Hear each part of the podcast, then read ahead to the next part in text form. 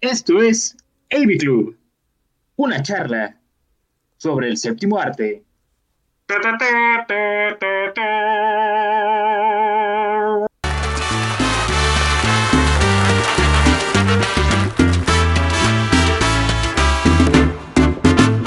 Arena estaba de bote en bote, la gente loca de la emoción.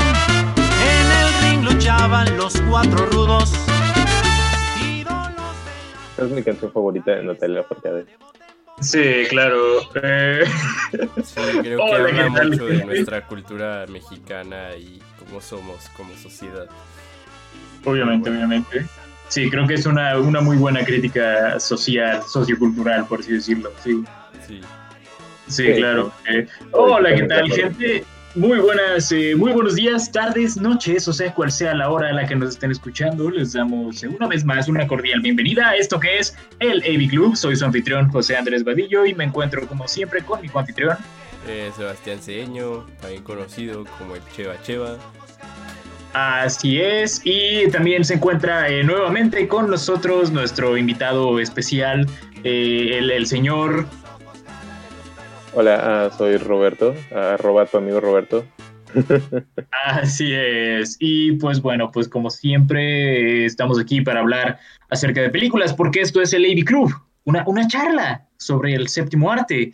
Y pues bueno, pues como, como probablemente se habrán dado cuenta, considerando que está Roberto con nosotros, en esta ocasión eh, hablaremos de tres películas mexicanas, eh, que bueno, pues es lo que siempre se hace con nosotros. Ya esta es la cuarta vez que hacemos esto y eh, también cabe mencionar que esto entra dentro de nuestros especiales de, de octubre, de Spooktober.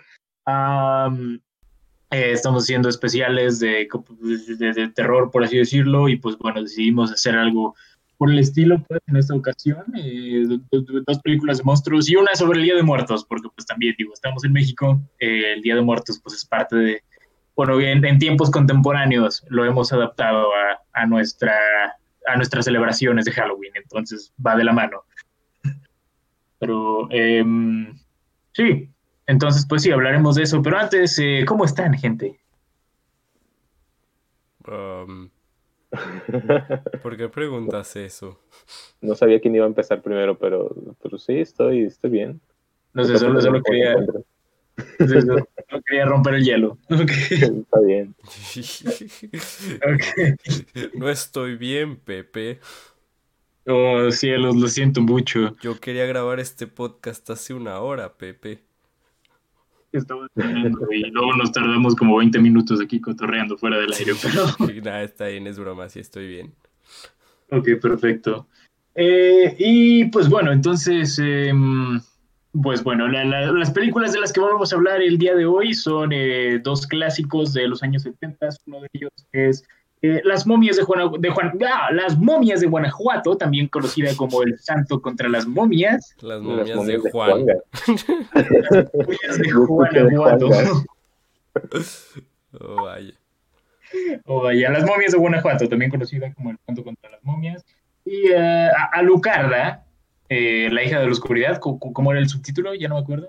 Eh, era la hija de las Sí. tinieblas, ¿no? Algo así. Eso Una cosa así, la, a- Alucarda. Vamos a hablar acerca de Alucarda.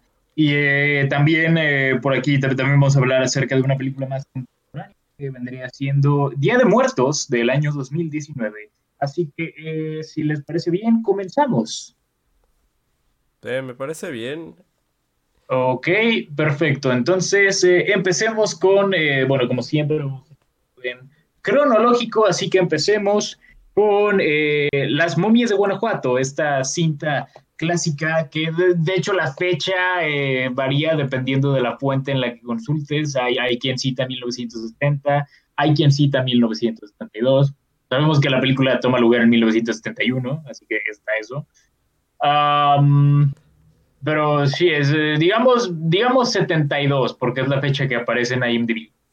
Y pues bueno, esta película del año 1972, dirigida por Federico Curiel, eh, trata acerca de pues este, la, momia de, un antiguo luchador eh, llamado Satán, despierta 100 años después de su muerte, eh, jurando vengarse contra, contra el santo, que pues lo derrotó todos esos años, bueno, un antepasado del santo, y pues este realmente empieza a atormentar la ciudad y Blue Demon y Mil Máscaras tienen que salvar a, la ciudad de la invasión.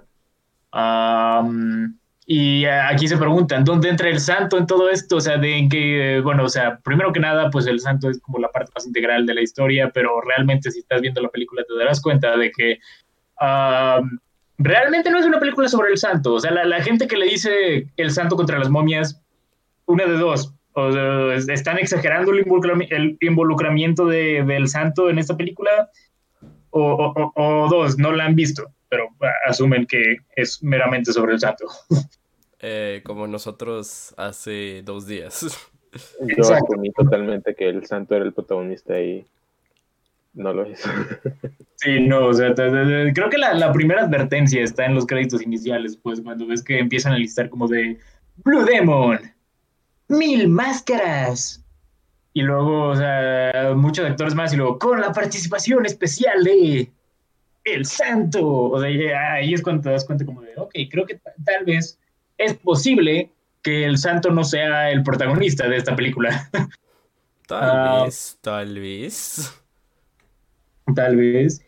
Pero bueno, eh, digo, esta película es una de muchas eh, películas de luchadores que salían en ese, en ese entonces, un, género, un subgénero bastante popular en aquel entonces, que también eh, algo que acabo de mencionar de la época, que, que, aquí doy una, al igual, al igual que en nuestra edición pasada de cine mexicano, voy a dar una pequeña, pequeñísima clase de historia aquí, que esto aplica tanto para esta película como para la que discutiremos a continuación. Ahí viene.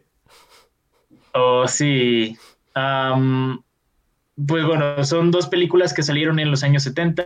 En los años 70 eh, son conocidos por mucha gente como eh, la segunda era, la, segunda época de, oro del cine mexicano, que de hecho, eh, bueno, hace, hace, algunas ediciones lo mencionamos como en los 2000, pero no, realmente fue un error de nuestra parte. Realmente lo, lo, que se conoce como la segunda época de oro del cine mexicano eh, los años 70, particularmente el sexenio de Luis Echeverría. ¿Qué pasó? Asco. Eh, o sea, el, sexenio de Luis Echeverría es conocido como, como una época de oro, que de hecho incluso hay, hay gente que la considera como la única época de oro, eh, y con gente me refiero a Felipe Casals, uno de los directores que fueron prominentes en esa época. Pero sí, no se producía. Eh, oye, que se nota que es un director que no tiene mucho ego, ¿verdad?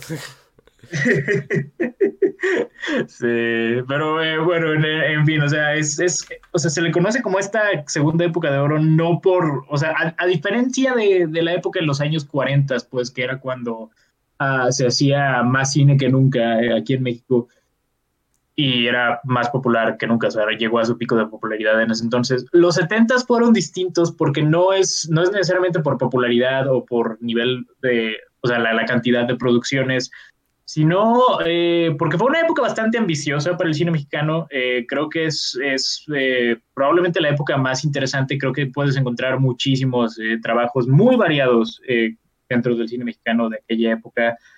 Eh, muchos eh, directores de renombre que se volvieron populares, ya mencionamos a Felipe Casals, hay, hay varios otros que se me están yendo ahorita, Arturo Ripstein es otro, eh, hay, hay, varios otros, Jodorowsky también, o sea, empieza a hacer cine en México en aquella, en aquella época, o sea, son varios directores, pues, bastante se te ambiciosos. mencionar a otro director que vamos a discutir después, Juan López Moctezuma. Juan López Moctezuma, claro, claro, no me quería adelantar demasiado, pero sí, Moctezuma sería otro. Y sí, o sea, fue, fue un periodo con una propuesta eh, bastante variada en lo que respecta a cine. O sea, también había, veías muchas películas de género que eh, no, o sea, al día de hoy no es tan común ver en este país, que también es algo que discutiremos eh, con nuestra siguiente película, pero también aplica en esta, porque de nuevo, el cine de luchadores no es algo que esté presente en la actualidad.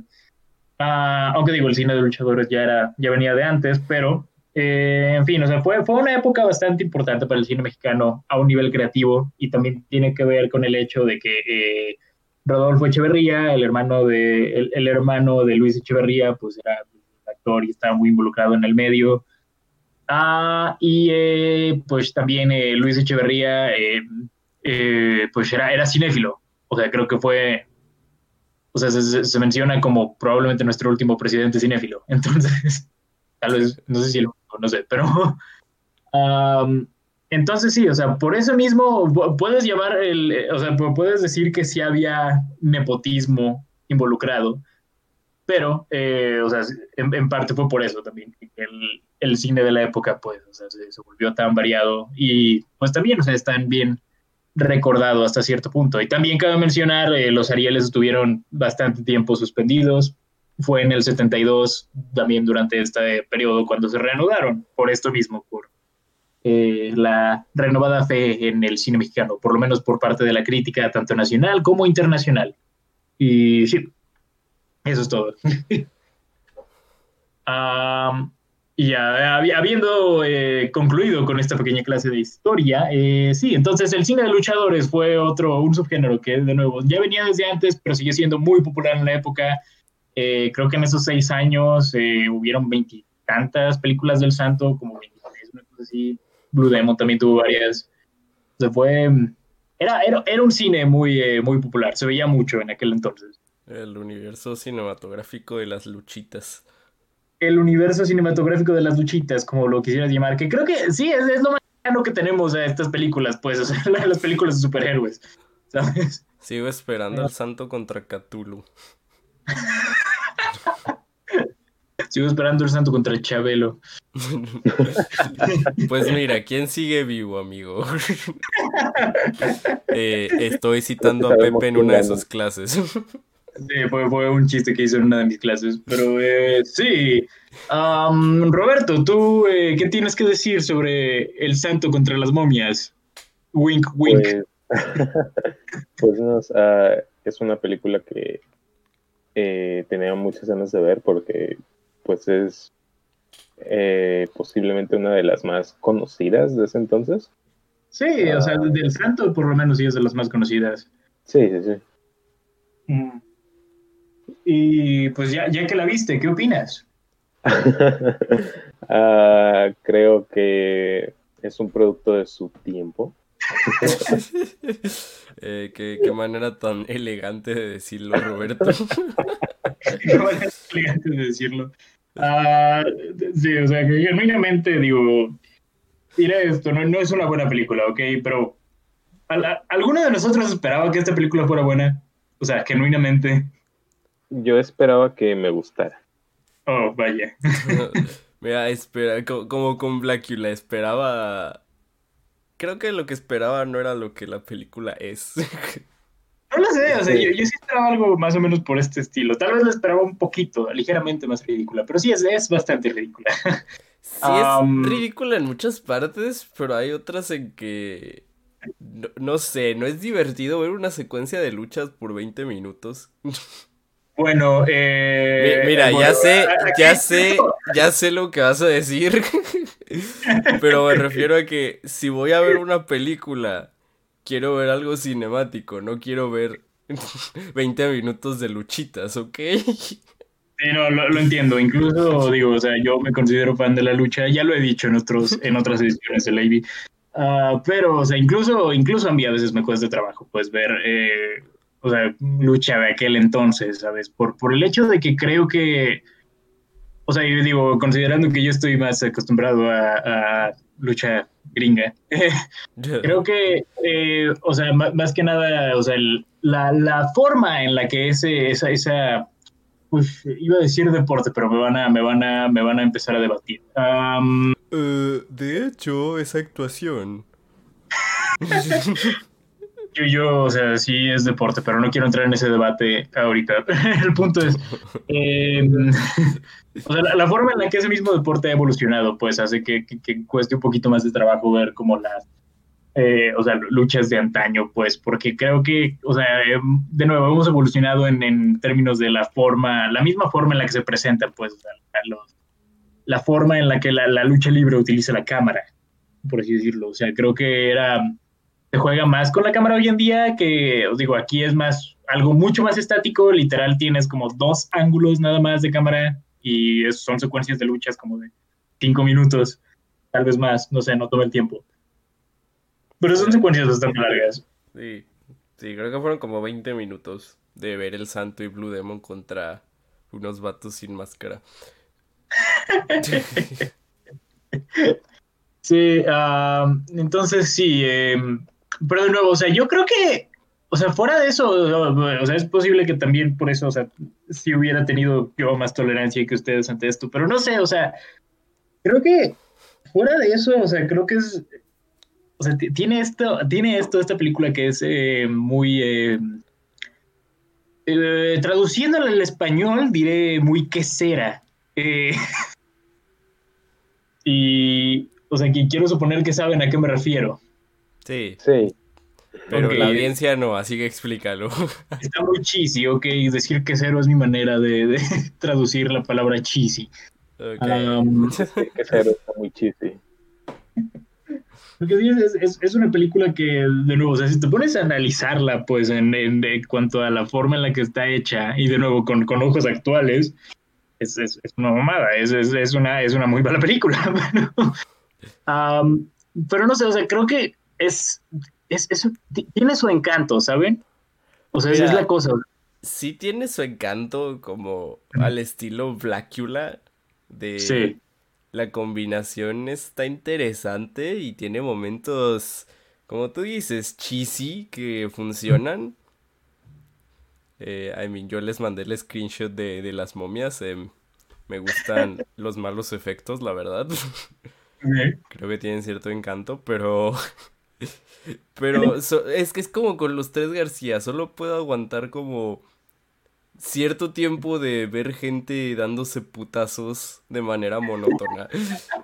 ¿Ok? ok, digo, por ese lado lo puedo, lo puedo entender, pero digo, fuera de eso, o sea, si nos vamos fuera, fuera de las escenas de lucha. No, no, no, hablo de escenas en general, hasta con las momias. Ah, sí. Esta película es como 50% putazos.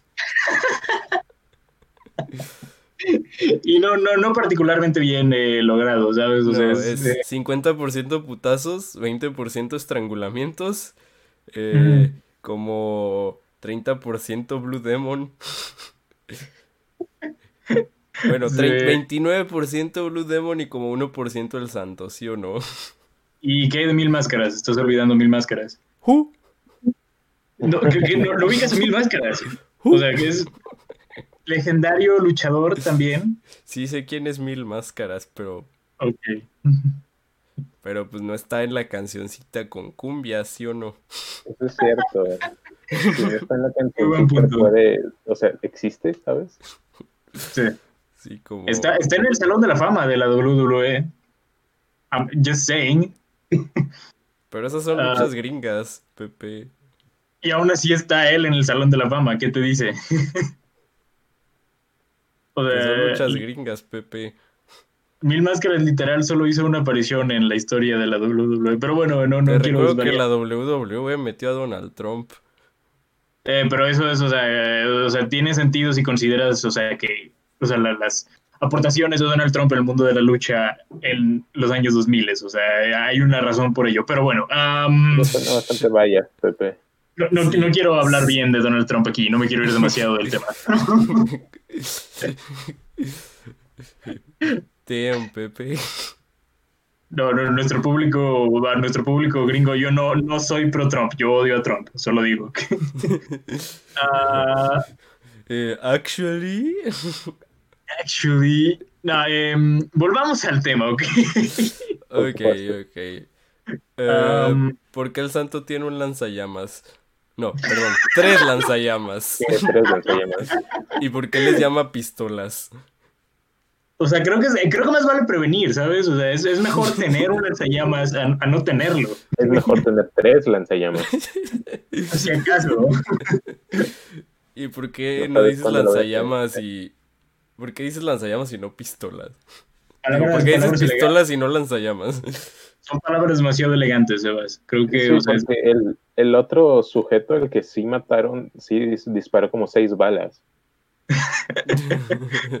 sí, pues mira, o sea, solo, solo piénsalo, piénsalo de esta forma, o sea, estás, estás rodeado de zombies, o sea, creo que es más fácil decir la palabra pistola a decir la palabra lanzallamas. Mm. Ok, voy a, voy a tomar tu argumento. Es, es, es, es, una sílaba menos, ok, te ahorra okay. tiempo. Mira, te diré algo sobre esta película. Me gusta el comentario social que habla sobre la inutilidad de nuestro cuerpo policíaco. Muy adelantado su tiempo. Literal, los, los mismos policías dicen eso. ¿Cómo, cómo, lo, ¿Cómo le llegan a decir? O sea, hay una, hay una escena en la que literal, o sea, empiezan a, o sea, los, los ves hablando y no dicen como, somos unos inútiles. Así es. En ese momento fue cuando realmente eh, este director eh, abrió nuestra perspectiva hacia la sociedad mexicana. El, el buen eh, Federico Curiel. Así es. Federico Curiel en esta película nos mostró el fallo en el sistema que hay con nuestro sistema de justicia y con... Muy buen comentario. sí, así o sea, es. es. También habló de cómo la, nuestras viejas costumbres como sociedad van a regresar en, en forma de zombies para jodernos e inculparnos. Sí. Pero sí, mira, y como en, nuestros verdaderos héroes en realidad son símbolos de la cultura pop. Así es. No, sí, sí, concuerdo. Es, es, una película bastante profunda cuando te pones a analizarla, ¿sabes? O sea, es, es, es una película muy importante en ese sentido. Es, es una sátira, es una sátira sociopolítica. Eh... Tú reemplazarás a Blue Demon.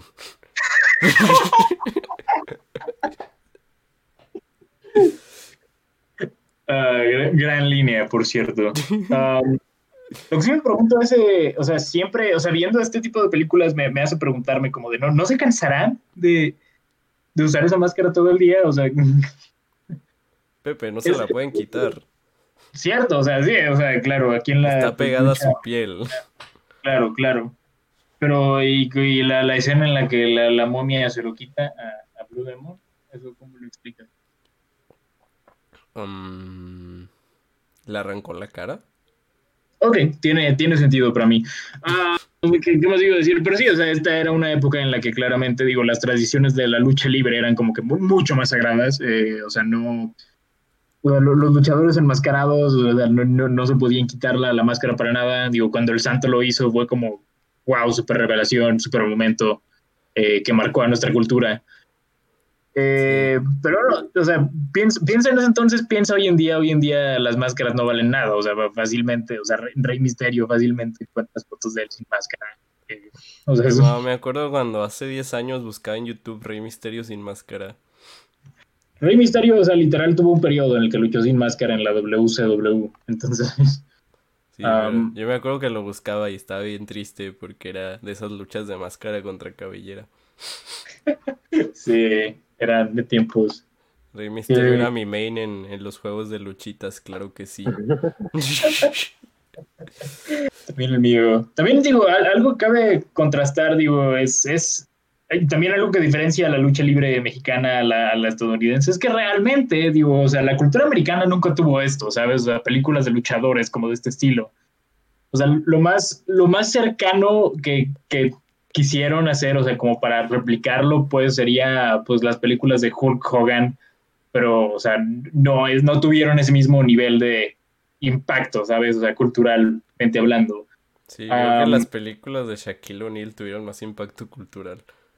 Posiblemente, sí, o sea, incluso, o sea, ahora que más luchadores empiezan a actuar, o sea, o sea, está pues obviamente La Roca, que es el actor más pagado de Hollywood, eh, Batista, John Cena, o sea, sí son personalidades que son conocidas por la lucha, pero no, o sea, no, hacen, no hacen lo que hacían los luchadores mexicanos en ese entonces, ¿sabes? Que era, pues, este, literal, eh, o sea, actuar con sus mismos personajes de la lucha libre. Así es. sí, eso, era, eso era bastante interesante y creo que es, eh, de nuevo, o sea, creo que es, o sea, en, o sea, si observas, pues, el cine mundial, creo que es una anomalía, la, una anomalía bastante interesante, pues, el, el, cine de, de, luchadores. No es, no es obviamente el mejor cine, no, no diría que es un buen cine ni siquiera, pero era, es, tiene su encanto, como ya dije. Es, es, está, muy, está muy cheesy, pero de nuevo, como alguien que se considera fan de, de ese deporte de entretenimiento, em, o sea, me, me, culpan por, eh, por hallarle gusto a, a, la, a la quesedad de esta. Sí. De películas. Ok. me supuse que ese iba a ser el caso, honestamente. ¿Mande? supuse que ese iba a ser el caso. Cuando, cuando estaba viendo la película pensé, quizá a Pepe sí le guste esto. Sí, o sea, es, es, ridículo, pero de nuevo, es ridículo en, en, un, en un sentido muy luchístico, ¿sabes? sí. De, ahí, de, ahí, de ahí el gusto, pero sí es, o sea, no, no diría que es una buena película, o sea, ni, ni de chiste la llamaría buena. uh, pero sí, es, pues. En la secuela dicen que las momias cobran su money in the bank.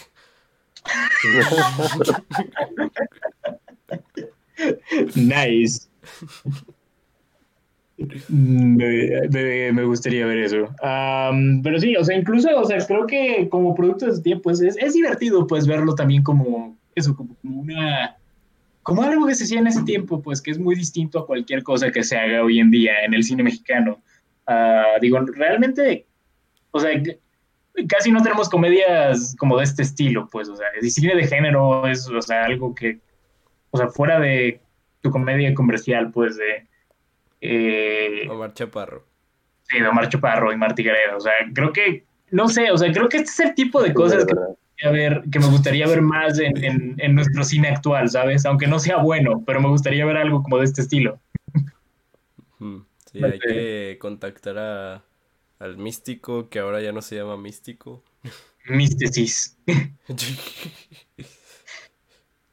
Creo que ya se llama místesis, no sé, antes, o sea, fue como de, pasó de místico a sin cara, a carístico, y ahora creo que es místesis, no sé, ya, ya no estoy, no estoy completamente seguro, pero...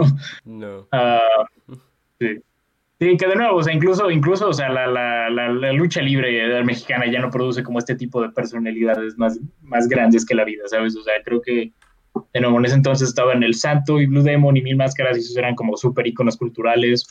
Ahora, pues digo, tenemos, tenemos a Rey Misterio, pero Rey Misterio se forjó, o sea, podría argumentar que Rey Misterio se forjó mucho más en, en Estados Unidos, ¿sabes?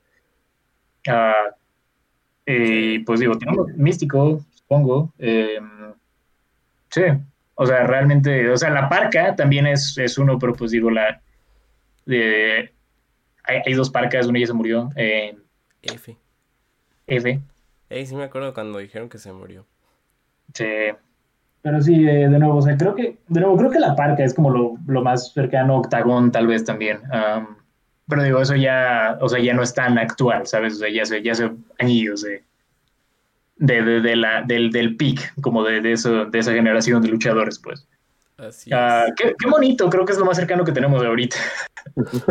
Mira, yo sí quisiera ver una... De qué. Yo sí vería una película de qué bonito.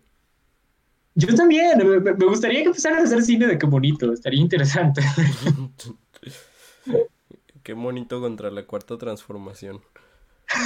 Oye. Ahí tienes el plot. Oye. Vaya, vaya. Uh, pero bueno, ¿qué, ¿qué, más podemos mencionar de la película? Eh, las actuaciones no son buenas. No. Uh, mira, te, te diré esto, o sea, no, o sea la, la, actuación infantil, o sea, del, del, que sale como hijo adoptivo de, de Blue Demon, que también se me hace medio extraño cómo es que o sea, yo pensé que era producto de un divorcio y por eso no vivía con él, pero no, o sea, realmente es su hijo adoptivo, pero no vive con Blue Demon, va a visitarlo, como de, what the fuck, pero, eh, el, o sea, el niño, de nuevo, no, no diría que actúa bien, pero mínimo, o sea, diré esto de su actuación. Está al nivel de las actuaciones de los adultos en esa película. Eso te iba a decir, creo que actúa mejor que Blue Demon. Triste, pero verdad. Y no, o sea, también tiene, esta película tiene eso de que, no, no sé, lo- los, movimientos de la boca de los luchadores se ven como que, como que realmente, o sea, si fuera el audio original no estaríamos escuchando nada. Como de, o sea, por el espacio de la máscara, pues. Sí, parece como si Parece estuviera como Tom doblado. Hardy en, en, eh, en The Dark Knight Rises. Sí. Ay, my name is Tom Hardy, The Dark Knight Rises.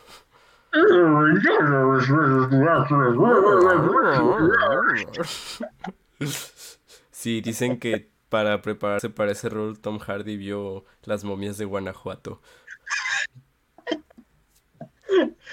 Oh, sí. Y eh, Roberto, ¿tú qué quieres? ¿Tú quieres mencionar, pues, aparte de esta película? Has estado un poquito callado.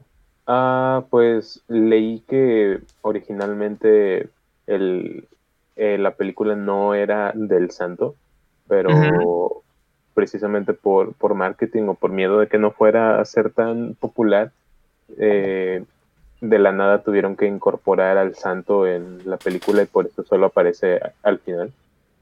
Oh, vaya. Ok, eh, digo, ya que lo mencionas, tiene mucho sentido. Oh, pues ya que estamos en eso, ¿por qué no pasamos a datos curiosos? Eh, va, digo, yo la verdad no encontré gran cosa de datos curiosos de esta película. Supongo que ese sería un dato curioso. Sí, o sea, ese, ese es un buen dato curioso, pero eh, no sé, o sea, literal, eh, bueno, pues yo digo, o sea, realmente IMDb no tiene datos curiosos de esta película. Hay, hay cosas que hay que mencionar, o sea, el hecho de que, de nuevo, esta es una de las películas más eh, conocidas, más icónicas de, de luchadores de aquel entonces. Diría del santo, pero pues de nuevo, ya mencionamos, el santo casi no sale en esta película.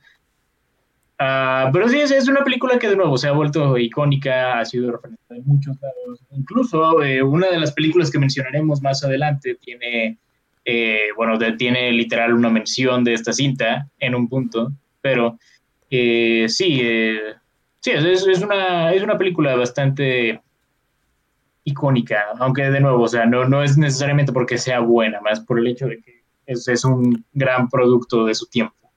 Así es. Ah, así es. eh, pero a ver, déjame ver si encuentro algún, algún datos. ah, digo, algún dato de, de esta. A ver, datos curiosos. Ok, encontré una página que literal tiene ocho datos curiosos de, Es de las bueno. momias de. A ver. mm, choc, choc, choc.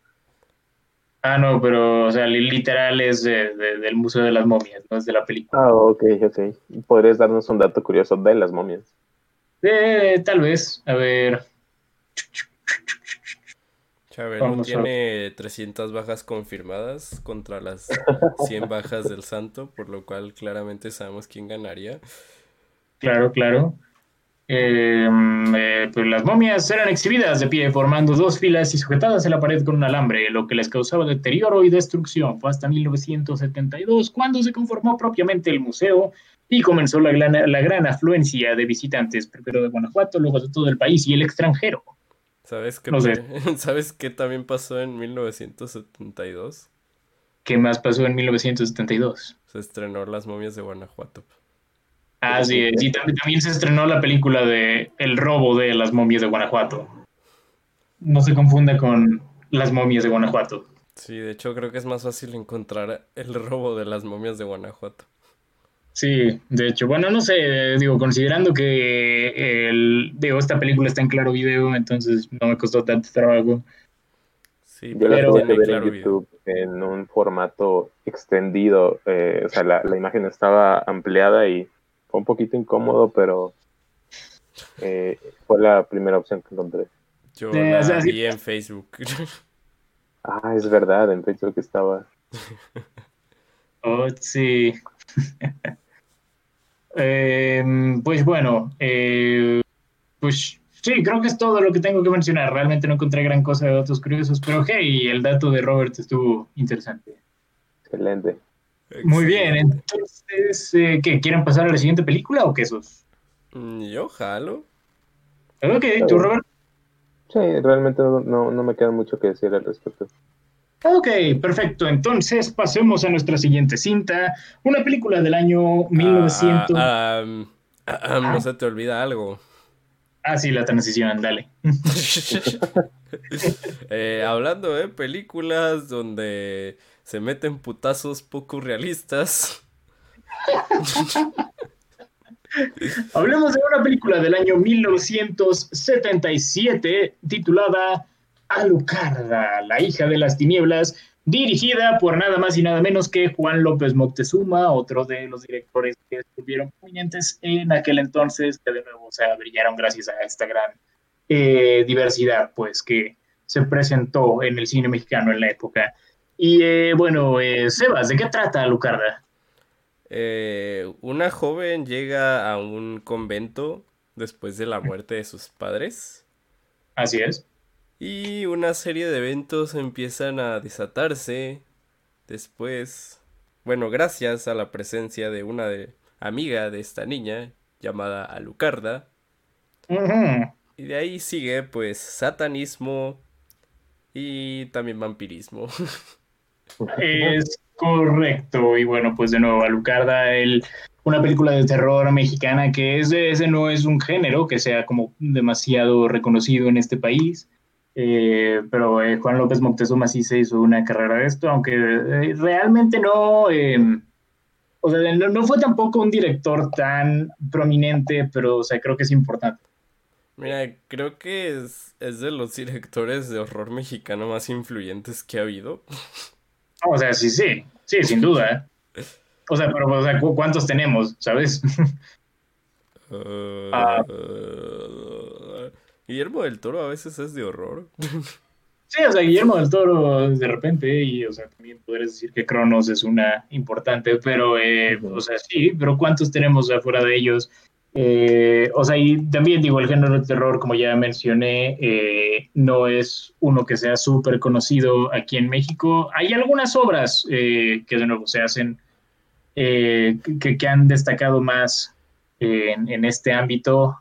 Incluso digo, hay una, hay una que se nos fue, de hecho, eh, que pudimos haber reseñado por esto, pero al final no lo hicimos, pero eh, hasta el viento tiene miedo, es posiblemente una de las más eh, icónicas, pues, de, de, dentro del género en este país, pues, dirigida por... Se iba, se iba a recomendar esa película, pero luego recordé Día de Muertos y creo que eso era más importante.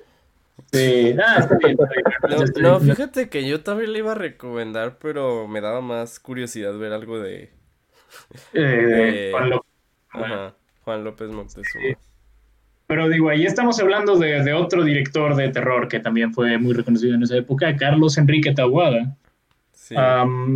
sí, pero bueno, eh, regresemos a Lucarda. Eh, bueno, el terror no es un género que sea como que súper eh, reconocido en este entonces, pero eh, Alucarda creo que es algo, es, es un trabajo muy interesante. Eh, y de nuevo, creo que, bueno, aquí puedes ver que eh, Moctezuma, Juan López Moctezuma, aplicó la, la, la, Jodorowsky de hacer, hacer la película en inglés, o sea, siendo una producción mexicana. Sí, sí lo pude notar. Sí, es, em, es interesante. O sea, imagino que era para distribuirla mejor o algo así, no sé. O sea, quiero suponer que iba por ese lado. A lo mejor nomás era ah. malinchista y ya. O tal vez nomás era, malinchista. Que, digo, no sé. Que aquí en México no es algo extraño. Sí, no, no es algo extraño. Pero además, o sea, me imagino, si, si esta película hubiera sido hecha en español, o sea, me imagino que pudo haber sido más controversial. No sé. Puede ser, puede ser. O sea, tal, tal vez, no sé, o sea, es, posible. Ah, pero sí, eh, de nuevo, o sea, es de, nuevo, en, ese sentido se siente como una, como una película de Jodorowsky, nomás por eso. Bueno, y también por el nivel de sangre. pero sí, eh, Alucarda también, digo, se siente o sea, no, se siente muy distante, pues, de lo que estaban haciendo directores como Darío Argento en aquella época, que esto es del 77, mismo año en el que salió Suspiria. Así ah, Sí, o sea, es como, es, va como en esta misma vertiente, ¿sabes? O sea, ves, esta película y piensas como en ese mismo estilo, siento yo. Ah, pero eh, sí, es, de nuevo, es un trabajo muy interesante. De nuevo, al igual que la película anterior de la que hablamos, no es algo muy común, especialmente viéndola eh, en nuestro contexto actual del cine mexicano, pues... Eh, eh, es, raro, es, raro, ver una película de horror que intente ser progresiva. Exacto, y digo, esta película tiene bastante de eso. Ah, sí. Es, es, una película súper sangrienta, tiene también muchos desnudos, que es, digo, es también algo que eh, o sea, en aquel entonces pues nos estábamos alejando como de esos, de esos tabús, pues o sea, ya estaba, se incluían ya más desnudos, más este eh, lenguaje, lenguaje fuerte también, mayor nivel de violencia hasta cierto punto. Y sí, esta película es muy sangrienta y tiene también bastante desnudez. de hecho, estoy considerando que en este AV Club tengamos una sección para medir la horniness de los directores. Mira, el, el, el, o sea, el, mayor punto de esa escala sería Batalla en el Cielo, yo creo. Eh, creo que sí. O sea, en, la escala en la que Batalla en el Cielo es un 10, aquí sería como un. Yo, diría que es un 7, tal vez. Sí. pero sí, es, es horny en ciertos puntos. Y es, es, también un, eh, algo que no es era tan común en aquel entonces, pues era, o sea, tiene también de bastantes textos lésbicos esta película también. De nuevo, o sea, la representación LGBT no era algo como súper común en aquel entonces. De hecho, no, no era para nada común en aquel entonces. Sigue sin serlo. Sigue sin serlo. O sea, imagínate hace, hace más de 40 años, imagínate. Sí, ah. ahorita si quieres ver algo de representación tienes que irte a un festival mamador. Sí, bueno, o sea, Cindy la Regia tenía representación. Estaba pensando en eso, pero no sabía si decirlo en voz alta. Mira. Lo estoy diciendo entre irónicamente y no irónicamente, o sea, es como un punto medio ah. Mira, el pedo es que Cindy la regia es como una comedia entre miles. sí, claro. Ah, pero sí, o sea, de nuevo, la, representación LGBT no es algo que sea tan común, o sea, sí hay trabajos con esa representación y creo que, o sea, en parte entre el cine más como de culto entre lo que se premia, pues es algo que vemos de repente, pero, o sea, no es no es súper abundante, ¿sabes? O sea, no es, uh, no es lo que más eh, esté presente en este cine. Y, eh, hace, hace 43 años menos, o sea, mucho menos. y bueno, sí, en una cultura, pues que sigue, o sea, sigue siendo bastante homofóbica, imagínate en aquel entonces pero sí, o sea, esta película tiene cierto nivel de, eh, de representación lésbica, por así decirlo. Y sí, es de, nuevo, se siente bastante progresivo para aquel entonces y también está... Es, es, una película, pues, que no concibes que haya sido hecha en aquel entonces, pero de nuevo, o sea, si hablamos de lo que vino después en cuanto al cine de ficheras, bueno, eh, eh, eh, supongo que no está tan Sí. Hay que hacer un especial de cine de ficheras. Oh, no. Tenemos muchos especiales planeados. Sí, la próxima semana es el de horror japonés. Y... Oh, sí, pero... Eh, sí, el punto es que sí, esta, esta es una película bastante... que se siente muy avanzada en la época, pues, en cuanto a lo que se atrevían a plasmar en pantalla. Así es. Así es, eh, Roberto, ¿qué quieres tú mencionar de esta película? Ah, pues como ya has mencionado, creo que me eh, es un punto que me sorprende el hecho de lo mucho que se arriesga a meterse en temas que en ese entonces eran muy muy tabú, como ya dijiste, pues el lesbianismo o el, pues el satanismo y todo ese rollo de la religión contra la ciencia y son muchos temas que en ese entonces no, eh, no están muy bien vistos realmente. Eh, incluso, como dices, ahora algunos podrían eh, ser temas sensibles, pero creo que los maneja bastante bien y mm. pues me gustó la, la, película, no sé, es una película muy extraña, pero creo que creo que está bien lograda en cierto en ciertos aspectos. Sí, no, eh, eh, concuerdo completamente. Y, em, como tú dices. Que... Pero yo también iba a comentar algo. Em, sí, fíjate que honestamente no esperé que me gustara tanto como me gustó. Sobre todo porque pensé que de nuevo va a ser un producto de su época. Sí. Y ah, hay, hay cosas que tengo que admirar. Me, me gusta mucho cómo esta película utiliza el sonido. Sí, está bastante bien utilizado, y digo, a comparación de las otras dos películas que estamos discutiendo el día de hoy, ah, destaca mucho en, en cuestión de sonido esta en particular. Sí, dicen que pues lo, lo más efectivo del horror es usar bien el sonido. Y esta película tiene eso. Sí. Sí, concuerdo completamente. Y digo, también tiene, como ya dije, o sea, tiene como este, este estilo como medio low budget, aunque a la vez hay cosas que, que también como que te llegan a sorprender, pues, que fueron logradas de esta manera. Ah, pero sí tiene como, como, esta, como esta especie de, de estilo, como de estética Dario argentiana, ¿sabes? Siento yo. Am, pero ¿qué, qué te iba a decir? Y, o sea, como menciona Roberto, o sea, creo que también el, algo muy importante y muy progresivo que hace esta película es eh, la representación que, la representación que tiene de la iglesia. Am, o sea, el, el, el hecho, pues, que se atrevieran a, a mostrar este como debate de iglesia contra ciencia en aquel entonces, pues, creo que es, es también un aspecto muy interesante. Ustedes son unos ignorantes.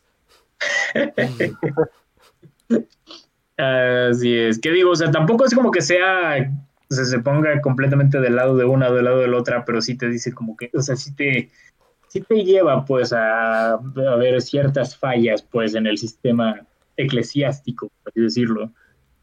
Sí, básicamente dice, ok, está chido que creas lo que tengas que creer, pero no te pases de verga. Exacto.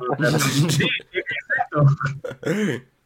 Y, es un mensaje, pues, que de nuevo, también en una, en una sociedad altamente católica como es la mexicana, pues, es algo que, o sea, no, no esperas ver en una película de aquel entonces, ¿sabes? O sea, una, una perspectiva más como neutral, por así decirlo.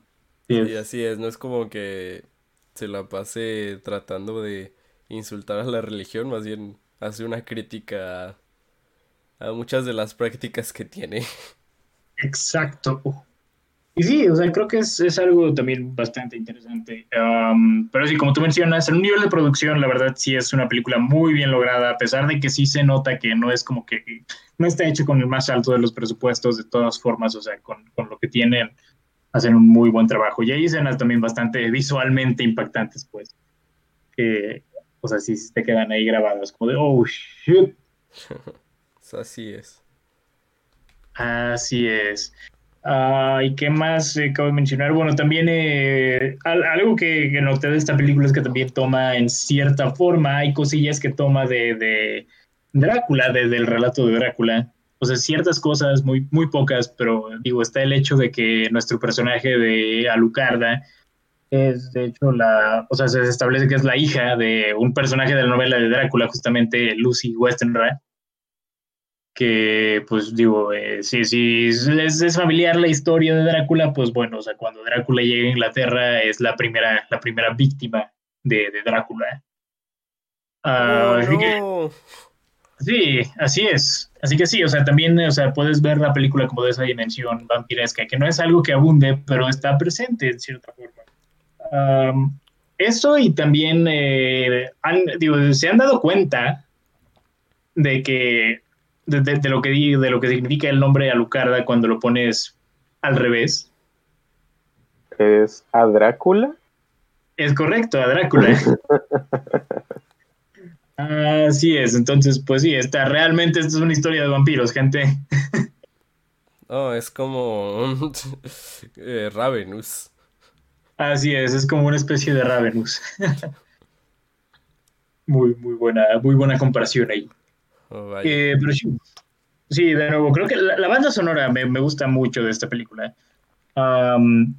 Es, de nuevo, es, es más como, es, es como la electrónica de su tiempo, pues, de, de los años 70, pues, que, que es como electrónica en su forma más primitiva, por así decirlo. Y la verdad creo que también le añade bastante personalidad a la película. Sí, en, en cualquier momento ibas a escuchar My name is Giovanni Giorgio, but everyone calls me Giorgio.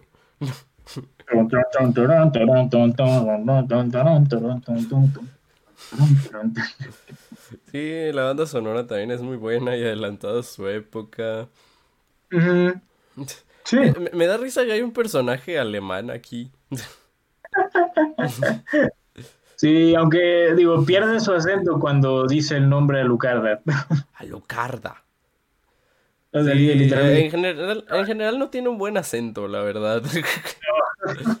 tiene, tiene un muy mal acento, nada más me da risa que a veces le ponen eh, palabras en alemán. Digo, también, también, o sea, está el hecho de que, o sea, pronuncia las, w, las Ws como V. o sea, creo que es lo único que lo distingue realmente como alemán. Sí. Sí. Sí. Pero sí, o sea, nomás, o sea, dice el nombre a Lucarda y se le sale lo mexicano, así de que súper. Mira, para ser justo, será un, un mexicano tratando de tener un acento alemán hablando inglés. Sí, claro, o sea, tampoco lo culpo demasiado, pero solo digo, se vuelve muy evidente en ciertos puntos. O sea, cuando dice a Lucarda en particular, Sí. porque está como, o sea, pronunciándolo en, en su acento que, o sea, ni siquiera me va a salir, pues, pero sí, de yes, o sea, yes, a Lucarda, no, ¿cómo era? No, de yes, uh, the- she, eh, no me acuerdo cómo se llama, yeah, yeah, yeah, yeah, yeah, she- she- she's dead, o sea, a Lucarda. Es Alucarda. como si estuviera viendo la película. Gracias, gracias. Y pues sí, o sea, fu- fuera de esos detalles que de nuevo, o sea, también tiene que ver pues también con, con- con que esta no es una super producción, o sea, no es... ah, o sea, eso- esos defectos pues que tiene, creo que tienen que ver también un poco con eso, pero eh, como ya dije, o sea, pe- a pesar de eso es una película que es muy buena, pese a sus limitaciones. Sí, deberían verla. Sí, la verdad es muy recomendado, es muy recomendable y eh, también digo, me parece curioso pues que no sea tan recordada como, como debería. Pero sí, eh, creo yo que dentro del género del horror mexicano, que digo es algo que no es tan común, eh, sin duda es un trabajo muy destacable. Sí. Mira, Sí, yo culpo al pan. yo porque también no hay culpo horror pan. mexicano. Yo también. Estúpido pan. Ah, pero bueno, eh, Roberto, ¿tú algo con lo que quieras eh, concluir respecto a esta película? Pues si planean ver la película, deberían verla o solos o con audífonos. El punto es que no los escuchen sus papás. Ah, afortunadamente yo no tuve ni- ningún problema al respecto, pero sí creo que es una advertencia. Ah, es una película con muchos gritos de todo, de toda índole. Ah, tus vecinos van a creer que estás ah, Viendo viendo otro, otro tipo de contenidos. Eh,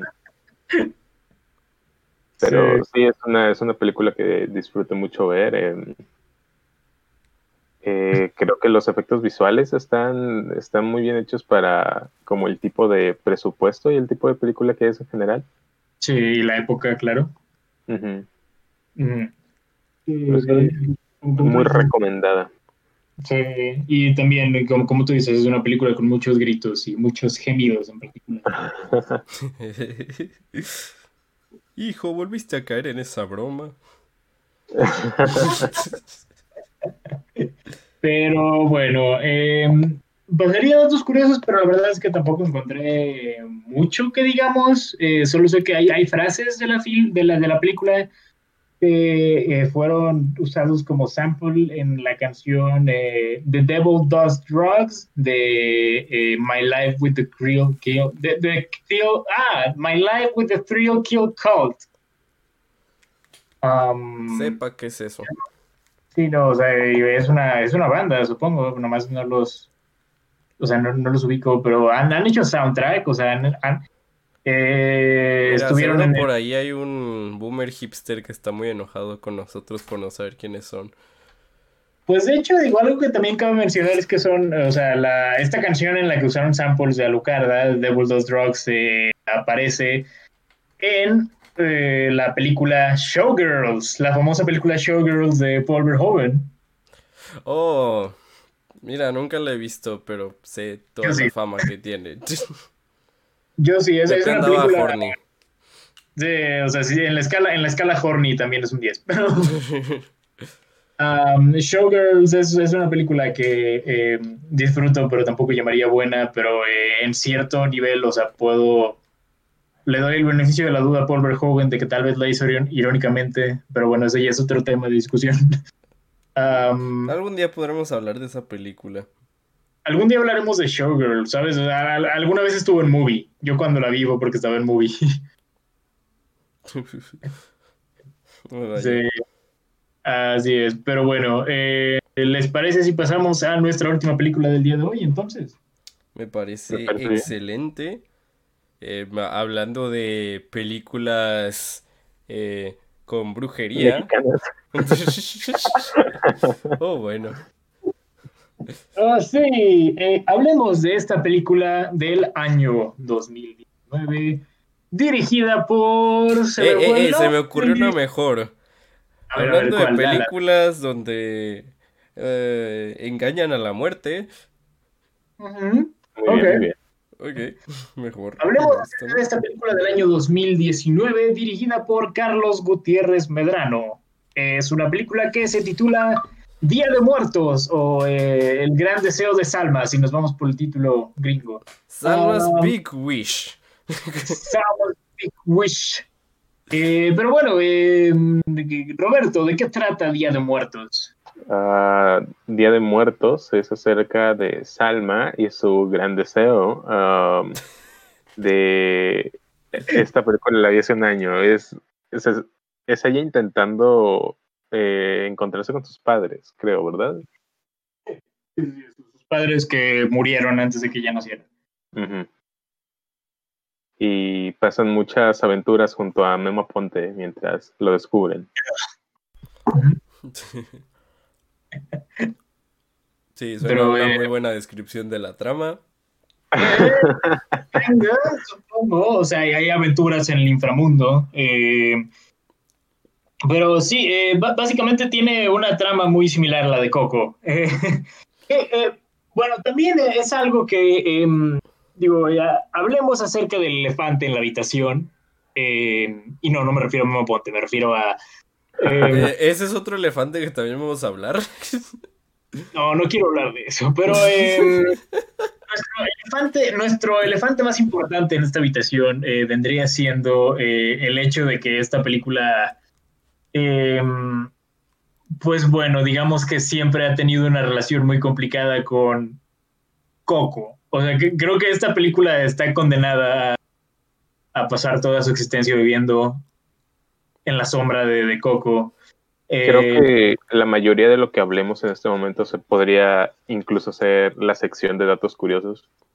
Sí, Ah, sí, de hecho, o sea, creo que todo lo que dice hay un de datos curiosos viene, o sea, es todo lo de Coco. pues dale. Pero sí, em, sí, no, o sea, la cuestión de, bueno, esta película lleva bastantes años en, producción, o sea, creo que estuvo en producción desde cuándo, 2014 creo.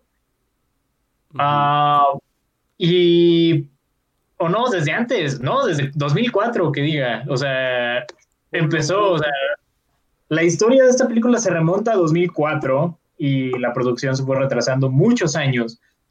Eh, al punto en el que eventualmente, o sea, en 2011 fue cuando Disney, bueno, sí, Disney Pixar empezaron a, a concebir la historia de Coco. Y aquí hubo, bueno, el famoso caso en el que eh, Disney quería apropiarse del, del, nombre Día de Muertos, lo cual es, o sea, es una Pero, eh, eh, sí, querían adueñarse de haciendo las suyas. Disney haciendo de las suyas, pero pues, Momento eh, Disney. Momento Disney. pero pues esta película, o sea, hubo un juicio de por medio y pues los productores de esta película ganaron el juicio y Disney, o sea, mira, fuera del hecho de que, fuera del hecho de que Coco es una mucho mejor película que esta, eh, sí de, o sea, sí del hecho de que me, me da gusto, pues, que Disney ya haya perdido ese, ese juicio, ¿sabes? O sea, Mira, tengo entendido el que... Coco sea una buena película no significa que Disney deba apropiarse de ese... Sí, no, o sea, para nada, para nada. No estoy diciendo que sea justificable. Pero, sí, eh, pero Roberto, ¿qué vas a Tengo entendido que la razón por la que eh, no se quedaron con el nombre fue porque esta película, Salma, ah, ya estaba registrada en el, o sea, en el registro de, de derechos de autor desde hace mucho tiempo, así que en teoría Sí. ellos ya tenían el nombre de la película, pero Ah, sí. o sea, eso fue como parte de la razón por la que se pudieron quedar con el nombre. Es correcto. Y pues sí, este, esta película le ganó ese juicio a Disney, pero pues sí, la, la producción fue muy tardada y eh, pues para cuando completaron esta película ya era el año 2017 y pues digo, año 2017, Coco sale ese año y ¿quién lo diría? Coco se convierte en una, eh, pues, en una de las películas, la película más taquillera en la historia de este país. Y eh, sí, o sea, en, en un verdadero icono cultural. O sea, creo que nadie imaginaba el, el nivel de impacto eh, cultural que iba a tener Coco. No, o sea, digo, Yo me disfracé de Miguel from Coco en Halloween. Ahí Cierto. pueden ver el impacto cultural. Hasta, Muy, muy impactante. hasta la abuelita Coco es nuestra presidente ahora. Eso es muy cierto también. ¿Cómo lo logró?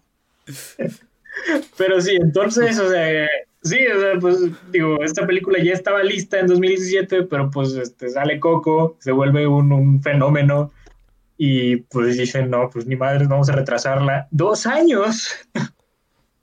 Eh, pero pues digo, incluso dos años después, este, pues, pues no, o sea, de nuevo, o sea, Coco, el, el nivel de impacto de Coco, o sea, es, o sea, todavía sigue sintiendo, pero bueno, la lanzan dos años después y pues ya, eh, ahí está la, la historia pues detrás de, Sí. parte de la historia detrás de esta película. Mira, si Coco no existiera, esta película no sería tan comparada con Coco. Sí, o sea, que también es, o sea, es, la cosa, pues, o sea, creo que es, o sea, la, la película ya tenía como esa, como esa comparación bastante injusta, pues, de- del hecho de que, o sea, está, o sea, su comparación más directa es Coco, a pesar de que, pues, Coco es, es, es otro rollo completamente en cuanto a producción, pues, y nivel de animación, pero, bueno, o sea, fuera de eso, o sea, supongo que nadie realmente esperaba que esta película estuviera a nivel de Coco, ¿verdad? O sea, ni siquiera los que la hicieron esperaban eso. No, pero para ser justos, esta película no tenía el presupuesto de Coco. Sí, no, claro, para nada. Pero digo, incluso. Aunque o sea, pudieron haber trabajado mejor el guion sí, no, porque es, es lo y que haber diré, o sea, despedido a Memo Aponte. eh, aunque digo, o sea, cu- cuando él estaba en el proyecto, o sea, eh, pues digo, no, no se sabía lo que se sabe ahora de Memo Aponte. Eh, pero sí diré, sí diré esto, o sea, incluso, o sea, ignorando el hecho de que, de que existe una gran sombra eh, arriba de esta película llamada Coco, incluso ignorando eso, eh, sí, no, esta película no es buena, ¿sabes? Ah, Sí, sí, aunque no existiera Coco, no diría que esta es una buena película.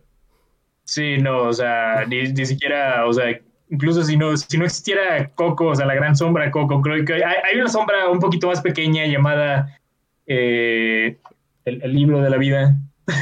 Ah, sí. Y, y hay, hay una sombra todavía más pequeña, casi al nivel de esta película, llamada La leyenda de la Nahuala. No puedo creer que hayas hecho esa comparación.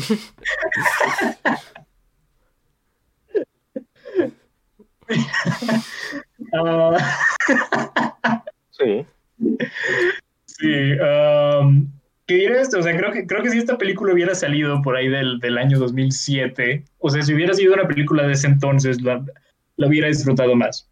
O sea, el, el del- de la misma forma en la que en su momento disfruté La leyenda de la Nahuala. O sea, creo que es, este es el tipo de guion por el que me hubiera vuelto loco cu- cuando tenía como 7, 8 años, ¿sabes?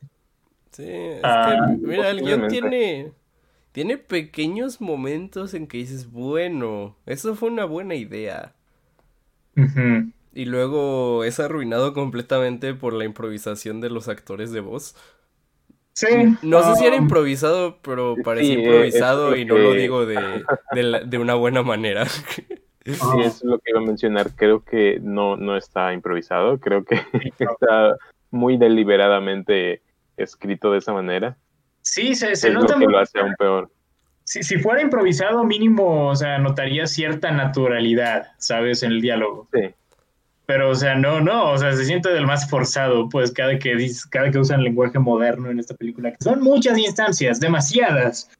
Ah, y pues sí, o sea, si, de, de, nuevo, si fuera improvisación mínimo se sentiría más natural, pero o sea, no. Supongo que podemos hablar más al, al, respecto acerca de eso. Es que esa es mi, primer, mi principal uh, o sea, mm. crítica, quizá podemos decirle de la película que en serio el, los diálogos se sienten muy, muy, muy de chaborruco, de alguien pensando que así habla la gente o que eso es lo que le da risa a los niños.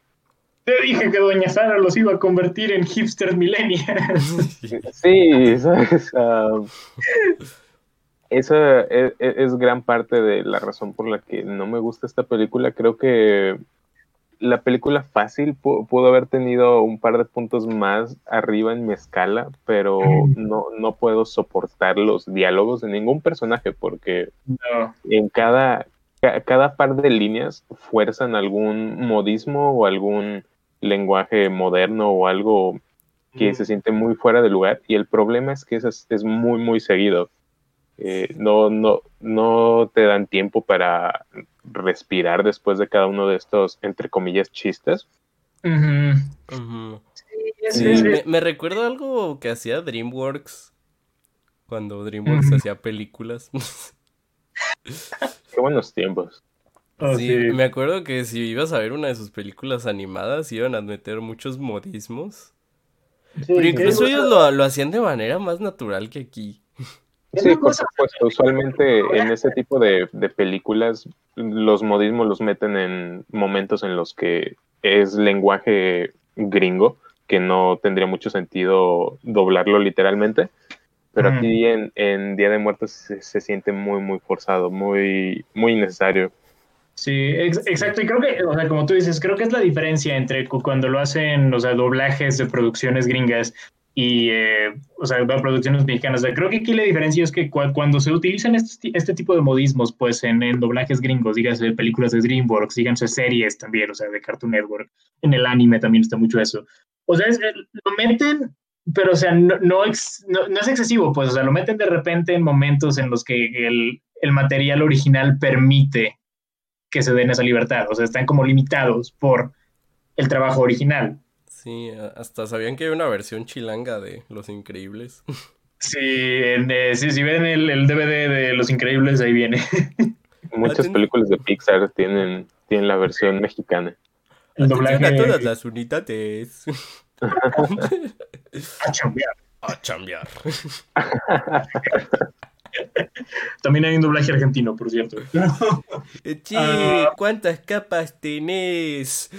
En lugar de decir a chambear, dice de que a laborar. ¿En serio? Suena como un shitpost. y a, chi, a laburar. Es curioso porque la, la, la versión, la, la versión eh, argentina de Mr. Increíble es de hecho un actor de doblaje mexicano.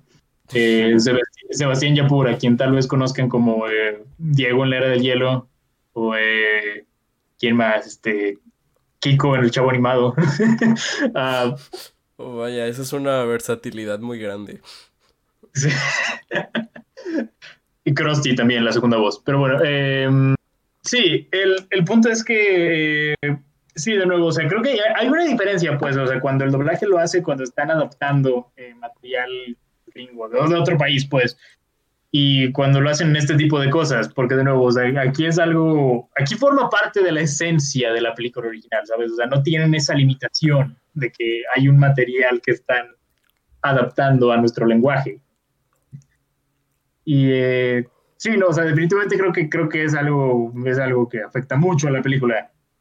Sí, demasiado. Eso, eso es algo también que me causó conflicto porque no estoy seguro si el eh, guion original está en inglés o en español, porque mm. en las, el, el, lip sync o la, la, las bocas el, animadas no están bien sincronizadas con los diálogos y supondría yo que quizás es porque están animadas tomando en cuenta los diálogos eh, en inglés, pero no, no estoy seguro de, de, eso, por lo que suponiendo que no lo están, entonces me, me causa aún más conflicto con la película, saber que las bocas no están correctamente animadas. Sí, no, o sea, yo, otra yo- cosa que te iba a comentar es que eh, realmente la animación de las caras no es buena. Sí, no, o sea, No. Yo, yo pensé que, yo pensé que eso de la falta de sincronización era, era por eso mismo, por, por fallos en la animación, más que por el hecho de que estuvieran siguiendo en inglés. Sí, como Sí, incluso hay, no sé, hay partes en que es difícil distinguir qué emoción está, está sintiendo algún personaje por la combinación de, de mala actuación y, y mala animación. Sí, porque creo que es buen momento de eh, agregar o mencionar que eh, en donde yo estudio eh, tiene, eh, tiene una muy grande relación con esta película, Sí. por lo que conozco algunas cosas ¿no? detrás de, de escenas de la película. Ah, una de esas es que desde el principio ya sabían ellos cuáles iban a ser los actores eh, norteamericanos. Oh, vaya. Así que, ajá, por eso me da a entender que supongo yo que la, la animación estaba tomando en cuenta con el idioma eh, en inglés, pues. Eh, también, o sea, podría ser el caso, la verdad. Pero sí, ese... Sí, o sea, no se ve bien, ¿sabes? No, no, no, no. No. No. Eh, pero mira, para, para no tampoco tirarle demasiada, demasiado a esta película, diré algo positivo y es que me, me gusta la paleta de colores que usan a veces. Sí, y en general, o sea, hay, hay cosas de la animación que no me, no me parecieron tan malas. El diseño de los personajes, por ejemplo, o sea, que es- está bien hecho. Eh, o sea, el, el diseño, ya, ya cuando hablamos de la animación como tal, bueno, es, otra, es otro detalle, pero, ah, o sea, creo que tiene buen diseño de personajes. eh. También, o sea, de los ambientes también están bien diseñados. Sí, eso Pero- también es, es un punto a favor de la película que tiene ah, escenarios muy, muy ambiciosos y sobre todo para ser una película en 3D, eh, generar todo eso es complicado, pero sí creo que es muy ambicioso para su propio beneficio. Sí, sí, o sea, co- concuerdo. Y, o sea, sí, o sea, algo que no puedo decir de esta película es que no, es, es- es que no fue ambiciosa. Sí, sí fue bastante ambiciosa. El mero hecho de ser 3D en este país ya es eh, una ambición bastante grande, creo yo. Sí, mira, justo eso te iba a decir. O sea, yo esperaba, honestamente, yo esperaba peor animación, nomás viendo el póster. Sí. Pero ya que ves la película, realmente la fuera, fuera de lo que digo de las caras, que yo sé que animar caras es más difícil, em, realmente como la se me hizo decente. Y como Sí. dice Roberto, ambiciosa, la verdad es que tienen bastantes escenarios, no se siente repetitiva, eso sí les daré. Sí, o sea, visualmente es una película diversa. Visualmente es diversa. Y de nuevo, hay. La trama no se me hace mala. Digo. Es. Me, me gusta en cierta manera un poquito. Digo, no está tan bien desarrollado, pero me gusta un poco em, ese giro que le dan a la trama. Ajá. Creo que mi problema principal se, se convierte en. en los diálogos. Sí, estoy totalmente de acuerdo. Creo que si hubieran optado por un, unos diálogos un poco más naturales, no hubiera tenido tanto problema con esta película. Sí, o sea, concuerdo. Creo que hay, hay, hay una propuesta muy interesante eh, en el fondo, en el núcleo de esta película. Pero de nuevo, o sea, para llegar a ella tienes que escarbar por montañas y montañas de diálogos demasiado cringe. Sí, tienes que ignorar muchos pequeños detalles que poco a poco se van ah, acumulando en su contra. Muchos Sí. detalles, muchas conveniencias de la trama, también hay cosillas que de nuevo, también la forma en la que la trama avanza a veces no me encanta, digo, hay, hay personajes que aparecen y desaparecen en ciertos lugares como a conveniencia de la historia. Hay un punto en que te preguntas de que, qué pedo, qué hace la nana ahí en ese momento, La escena de las escaleras. la escena de las escaleras, sí. Que por cierto, también algo, algo que cabe mencionar de la, de la misma nana, eh, es el hecho de que está, está eh, modelada detrás de un personaje muy icónico del cine mexicano, Sara García, eh, a quien, desde quien hablamos el podcast anterior, bueno, el, el del baby de cine mexicano anterior, cuando hablamos de los tres García. Eh, bueno, pues ella pues era una actriz muy conocida por hacer papeles de, de, mamá y de abuelita. En Los Tres García es un ejemplo. Y digo, también es la cara del chocolate abuelita, así que está eso. ya sabía yo que la había visto en algún lado. Sara García, o sea, era muy conocida por eso, pues, y de hecho, o sea, la, la, apodan la abuela de México. Digo, ya falleció hace eh, casi 40 años, pero... Sí, ahora fue reemplazada por Coco. pero eh, sí, o sea, Sara García, Sara García es un ícono, pues, de, nuestra cultura eh, cinematográfica mexicana, pues, y de nuevo, o sea, es icónica por esto mismo, por ser la, la abuela de México, como le decían. Y pues sí, o sea, me, parece interesante, pues, este, este tributo que hace la película, pues, a, Sara García, modelando este personaje, eh, pues, a la imagen de ella. Y también, eh, digo, el personaje se llama Doña Sara, entonces. creo que eso es un poco obvio. Es muy obvio eso, y digo, no es el único tributo que hace esta película al cine mexicano clásico. Eh, también en la escena, en la escena post créditos eh, hacen un homenaje a, la famosa, al famoso duelo de coplas en la película Dos tipos de cuidado con Pedro Infante y Jorge Negrete. Así es. Solo que, solo que es una, es una parodia muy cringe, pero. sí, o sea, se aprecia la intención, pero la intención no es todo lo que importa.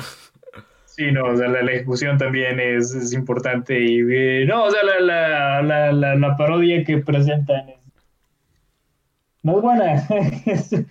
es, una letra muy, muy demasiado ñoña, o sea, me, me, quedé, me quedé con la boca abierta, o sea, el, mero hecho quedé, o sea, el, mero hecho de que, el mero hecho de que hayan hecho eso, o sea, me, me quedé con la boca abierta, pero fue como de tus científicos, tus, científicos pensaron demasiado en si podían hacer lo que eh, no, no, no, no, se dieron cuenta, más bien, o sea, no, se, detuvieron a pensar si deberían hacerlo. No se detuvieron a pensar si deberían hacerlo. Ah, también hay un homenaje a las momias de Guanajuato en esta película, que, bueno, literal nomás se menciona, pues, el nombre de la película en una escena que, que la están pasando en un tren. Sí, sí. ¿Se dieron cuenta de eso? Sí. Mm que a continuación presentaremos Las momias de Guanajuato. Fue como, ah, no manches, también vamos a hablar de esa película. XD, ah, XD. Pero sí, o sea, creo que, creo que, o sea, esa, esa famosa línea de Jurassic Park es como un buen, un buen resumen de esta de muchas cosas que hace esta película.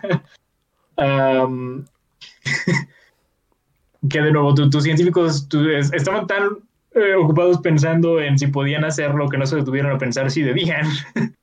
O sea, creo que, creo que todo, todo el guion de esta película es como una. se puede resumir en esa frase. Estoy de acuerdo. Sí. Um, el trabajo de voz, me, hero honestamente, o sea, ahí hay puntos en los que está bien, hay puntos en los que se siente demasiado forzado. También es, o sea, no culpo demasiado a los actores porque también eh, te quedas como de, bueno, ¿qué tanto podían hacer con este material? Pero. sí. Pero, incluso con ese material siento que casi todos los actores hicieron un trabajo pobre. Sí, no sé, o sea, creo que también, más que nada, o sea, creo que, o sea, aquí, aquí creo que, o sea, lo que podemos ver es, y de nuevo, no, no tengo miedo de tirarle caca eh, porque, o sea, también, o sea, eh, una vez fui a una plática del director de esta película, estoy como tú con la Nahuala, Sebas. Pero eh, creo, creo que, o sea, la mayoría de los problemas con los doblajes de esta película se deben a una mala dirección. o sea, que, o sea, creo que, o sea, puedes ver como de un diálogo a otro, puedes ver como que un cambio demasiado grande en las intenciones, en las emociones también y no, o sea, no, es para nada orgánico, pero de nuevo, o sea, si esto, si esto fuera nada más un problema de un personaje, culparía al actor de doblaje, pero es un problema que está presente en prácticamente toda la película. Así es. Eh, entonces, sí, realmente... es, que, mira, también quiero mencionar algo que, pues, eh, ya siendo completamente honestos, creo que el único actor que parece que se está esforzando, esforzando es Memo Aponte. Tal vez. Ah, Pero, ¿quién quiere escuchar a Memo Aponte en 2020? Sí, no, o sea, de nuevo, Memo Aponte ha tenido una caída de gracia muy, eh, eh, muy grande a lo largo de este último año. Eh, pero sí, o sea, hablando estrictamente en un sentido profesional, ah, sí, o sea, creo que puedes ver una, o sea, como que se está divirtiendo más en este trabajo, aunque tampoco diría que hace un muy buen trabajo que digamos, o sea... No, pero lo, lo, que voy es, mínimo se notaba que estaba intentándolo. Sí, que estaba, sí, sí, sí, que estaba haciendo como... haciendo lo mejor que podía con lo que le dieron. Sí. Pero sí, o sea, como ya mencionaste tú también, Pepe, a mí me sucede similar como con Cheva, porque conozco a muchas o al menos varias personas de la producción y por lo que se siente, no, o sea, se siente un poco incómodo hablar mal de la película. Ah, porque yo sé que es un, es un trabajo muy complicado, pero... Sí, claro, o sea, no, no estamos que, eso. Sí, creo que es una... Eh, eh, es principalmente muchos factores eh, como... hay una canción casi al final que se siente casi como si fuera una parodia de Recuérdame. Ah, o sea, es ese tipo de, detalles que si, si, simplemente hubieran tomado unas decisiones distintas, ni siquiera decisiones como complicadas, ah, o sea, como cambios muy pequeños que hubiera, hubieran apoyado más en la película, porque en una parte, o sea, en la parte de la canción, Dice, en vez de recuérdame, dice perdóname con, con una entonación muy similar. Perdóname. Ajá, y son ese tipo de detallitos que, que en serio hacen que la película sea muy difícil de ver. Mira, hubiera estado cagado que hubieran hecho una full parodia de, de Recuérdame. que, hubiera sido en tipo de en modo de comedia eso hubiera sido hubiera sido muy bueno. Sí, digo también, es la cosa como ya mencionamos o sea esta película em, de nuevo o sea es de, de, una forma u otra no, era, era, muy difícil que escapara de la sombra de Coco. Y eh, pero sabiendo la película la, la, propia película no ayuda sabes sí no no se hace ningún favor uh, pudieron haber porque se tomaron dos años en eh, intentando como separarla de Coco y creo que no, no hicieron ningún tipo de eh, argumento que lo, que lo apoyara. No. Sí, concuerdo ahí. Lo hubieran hecho full on parodia. Sí, en los créditos finales hubieran puesto que chinga tu madre, Coco, o algo así. La, que, la abuelita también se convirtiera en fantasma. Sí, creo que, creo que fue lo que le faltó, que de nuevo, o sea, yo creo que el, toque que tiene es que los homenajes que hace al, cine mexicano son más evidentes, aunque no sé, digo, también Coco tenía unos más muy evidentes, digo, está el, toda la discusión que tuvimos el otro día de que hay, hay gente que, que dice que el personaje de Ernesto de la Cruz fue por insulto para el legado de Pedro Infante, eh, lo cual se me hace muy exagerado, pero bueno. Ah. Imagínate ver Coco y pensar que Ernesto de la Cruz era Pedro Infante. A pesar de que Pedro Infante literal sale en una escena de Coco. Eh, pero o sea, también, también hace o sea, ese, mismo ese mismo tipo de tributos y todavía más evidentes pues esta película. O sea, como que o sea, sí puedes notar que, o sea, que, que, está más conectada con esta cultura de lo que los realizadores de Coco están. A pesar de que, de nuevo, o sea, no, tampoco es por eh, decir que... Generalmente yo en este argumento tiendo a defender a Coco, o sea, cuando la gente dice que no, Coco es apropiación cultural. Em, cuando la gente dice eso, yo tiendo a decir dos cosas. Apropiame eh, esta. dos cosas. Esa, eh, la segunda sería, bueno, el concepto de apropiación cultural es uno eh, bastante vago y realmente si te pones a pensarlo, eh, prácticamente todo en este mundo globalizado constituye apropiación cultural. Ah, Y también está eh, el hecho de que, bueno, olvidas algo. Eh, a, a, pesar de ser una producción eh, extranjera, realmente lo que Coco hizo fue, o sea, realmente el, la manera en la que Coco plasmaba la cultura mexicana, o sea, se, se veía que estaba bien informada, ¿sabes? O sea, no fue, sí. no fue una caricatura. Y se ve más fue, como no fue Mulan 2020. Ajá, no, no fue Mulan 2020. Pero, ¿qué decías tú, Roberto? Ah, que se ve más como un tipo de homenaje, no tanto como algún tipo de, de insulto o algo similar. Sí, exacto. O sea, no sé por qué hay gente que se ofende con Coco. Digo, son la minoría, pero. Uh -huh. um, en Padillo, tú sabes por qué. No, yo sé por qué. Sí. Son, son, se llaman mamadores. Sí, muy cierto, muy cierto. uh, pero sí, o sea, realmente, incluso, o sea, sonará, o sea, incluso, o sea, creo que la, la manera en la que Coco, eh, Coco muestra las tradiciones de Día de Muertos, creo que hicieron un mejor trabajo, incluso en ese sentido, pues, que, que esta película, siento yo. Sí, esta película se centra más en el deseo de Salma. Sí. En el gran deseo de Salma. En el gran deseo de Salma. Uh, también la, las Como cuando dicen esa línea en la película. Oh, es cierto. Por fin se cumplió tu gran deseo, Salma. uh, are we some kind of uh, Salma's big Salma. wish? sí. Que, había algo más que iba a mencionar, no sé por qué, pero a, al inicio, o sea, cuando dicen que el villano evade a la muerte, eh, me acordé de Destino Final. a la muerte no le gusta ser engañada. Nunca he visto Destino Final, pero te creo. Uh, me, me, estuve viendo, me vi de la, la, la vi, vi, la 1 hace algunos meses y me puse a ver de las 2 a las 5 en el transcurso de esta semana. Mira, mira curiosamente yo he visto la, la 2 y la 4. la 4 es la peor. que son buenas. La primera... La ¿Ah? segunda no recuerdo que haya sido buena, pero está entretenida y la 4 no, no era buena. No. okay. Mira, la, la primera, la, la, primera es la que es, es, es, es de, de, de, toda la saga, la, la, que sí digo que es genuinamente buena es la primera. Espera, la segunda era cuando iban en carretera y hay como un camión sí. con troncos y... Sí, pero digo, o sea, la, la, segunda tiene esa escena, ¿eh? que es, o sea, de las mejores escenas de toda la saga. Sí, mira, es, le, le, daré crédito, esa escena me, me, me da miedo al, al, manejar y ver un camión enfrente de mí que tiene esas cosas. Sí, en general todo destino final me da mucha ansiedad.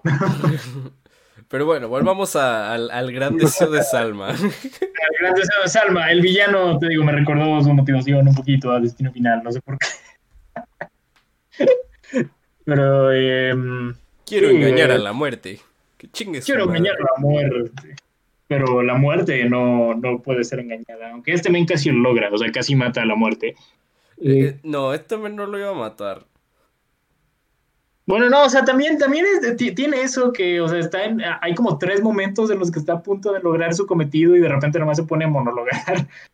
No, pero es, está bien raro porque dice, mmm, voy a matar a la muerte y luego es de... No, no la voy a matar. No, sí la voy a matar. No, no la voy a matar. Un típico dilema moral. Sí. Al inicio está de no, ahora sí voy a matar a la muerte y luego está de no, la muerte no puede ser matada. No sé, como que, como que el vato está dialogando muy cañonamente.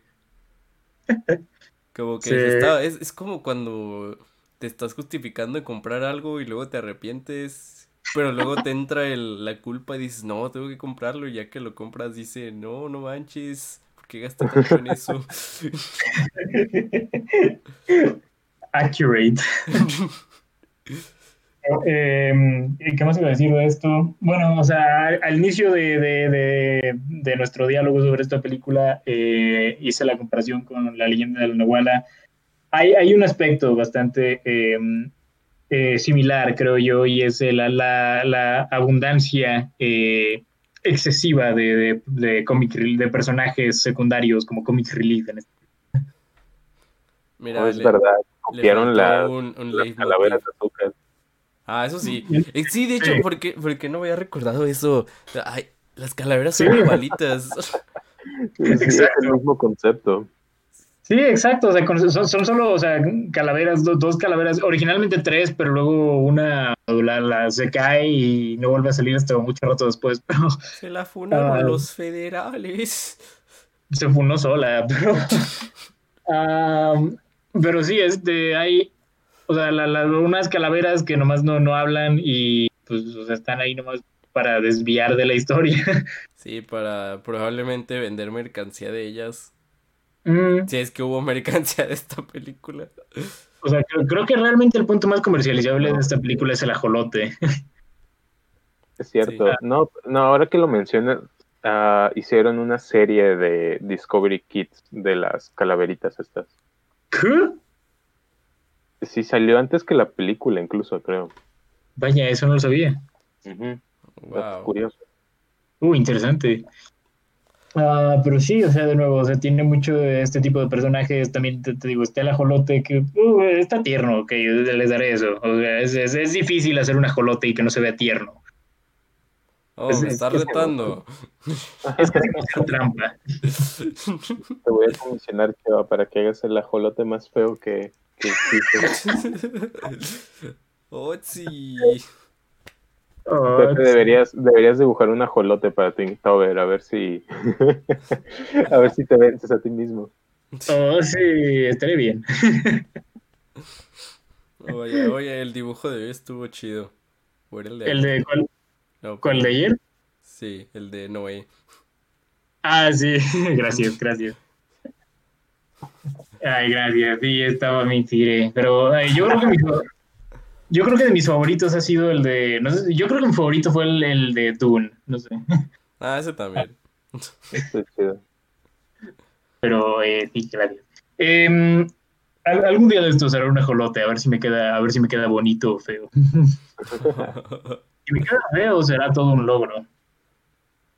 Que, digo, creo que, o sea, la, creo que es la, el, el ajolote más prominente desde tal vez los, los Juegos Panamericanos de, de aquí de Guadalajara, cuando una de las mascotas era un ajolote. ¿Se acuerdan de eso? Yo no me acuerdo, pero te creo. ¿Había un ajolote? ¿No eran de que un venado, un, un agave y un león? Pues, o sea, no era uno de... Espera, no- era un venado, yo creía que era un ajolote. Ah, Pepe era un venado. tengo que no. googlear esto. A ver, A ver, Juegos Panamericanos. o sí era 2011. un ajolote, ¿no? No, era un venado. Era un ajolote. Ah, Era no, un sí era un venado venado. rosa. Ah, no manches, sí es cierto. Oye, e- eso parece un ajolote, de hecho. Sí, yo pensaba que era un ajolote. No Es un venado, panas, es un pero- venado. Yo tenía los peluches. ¿Por qué Ay, no, tenías? Porque estaban chidos. Pero es que Sí. sí parece un ajolote. O sea, tiene como las orejitas, así que parecen como los, los bigotitos esos que tiene a los lados. Mm. Pero tiene cuernos. Ah, sí, sí, sí. pero de nuevo parece como las cositas esas que tienen, que, que le salen de la cabeza a los ajolotes. Bueno, sí, Ah, pero pero no es sí, un eh, No, parecen cuernos. Sí, no, estoy viendo y si era, era, era un, era un venado, era una venada rosa. Es cierto, pero, pero no, no te culpo por pensar que es un ajolote, sí parece un, un ajolote. Yo pensaba Eh, que yo, era un yo le llamo efecto Mandela. ¿Y qué se supone que es la cosa azul que estoy viendo? un agave. Un agave. Ah, es verdad, es verdad, el agave. ¿Por qué crees que se llamaba Gabo? O sea, me, me acabo de enterar de eso, pero, pero sí te creo. Agavo. Eh, eso, eso es lo mejor que he escuchado el día de hoy. Ha- Hace nueve años éramos demasiado inocentes para... Sí, es lo que estoy viendo, 2011. En 2011 yo no viví aquí, supongo que eso explica por qué esto es nuevo para mí. Sí, no, o sea, aquí, aquí en Guadalajara los Juegos Panamericanos o sea, fueron todo, de 2011 fueron pues todo un suceso, o sea, nos cancelaron clases. Estuvo re chill, la verdad. Me acuerdo que fui a Estuvo, varios. estuvo muy chido. Sí, Sí. Yo también fui a varios, estuvo, estuvo a todo dar. Me acuerdo que sí me compré los peluches. Ah, yo los quería, pero nunca me los compré. Chale. Sí. Estaba, estaba chido el agavo. Ay, Gabo. Eran Gabo, Wichi y Leo, si mal no recuerdo, sí. Me sorprende que todavía lo recuerdes. Eh, pues mira, desde nueve años, pero se ha empezado muy rápido. Sí. Ah, pero eh, sí, eh, terminamos este trip de nostalgia solo diciendo que diciendo que no, no era un ajolote. No era un ajolote. No, no lo era. Vaya, me, me siento me, me siento estafado. Pero bueno. Am, ¿a- ¿Algo más que quieran mencionar de la película? Pues hay una escena en la que un personaje se sacrifica Ah, sí. y, y honestamente no me lo esperaba.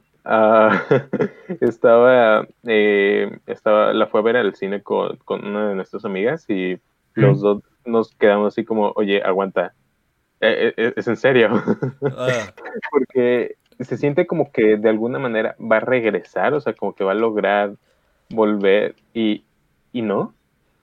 no, el- porque- está cagado porque luego pasan los créditos y tú de... Ok, en esta escena va, va a salir, ¿no? Y luego te Ajá, ponen a sí. esos menes cantando y tú de... La- el duelo de coplas. Sí, el duelo de coplas y tú de... Ok, en cualquier momento, ¿no? Sí, yo, yo eso estaba, estaba esperando así como, oye, espera, ¿en, en serio?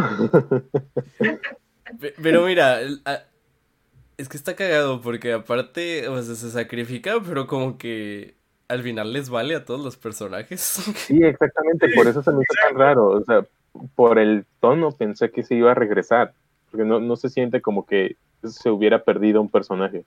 Bueno, pero sí sí regresa eventualmente. Sí regresa, though.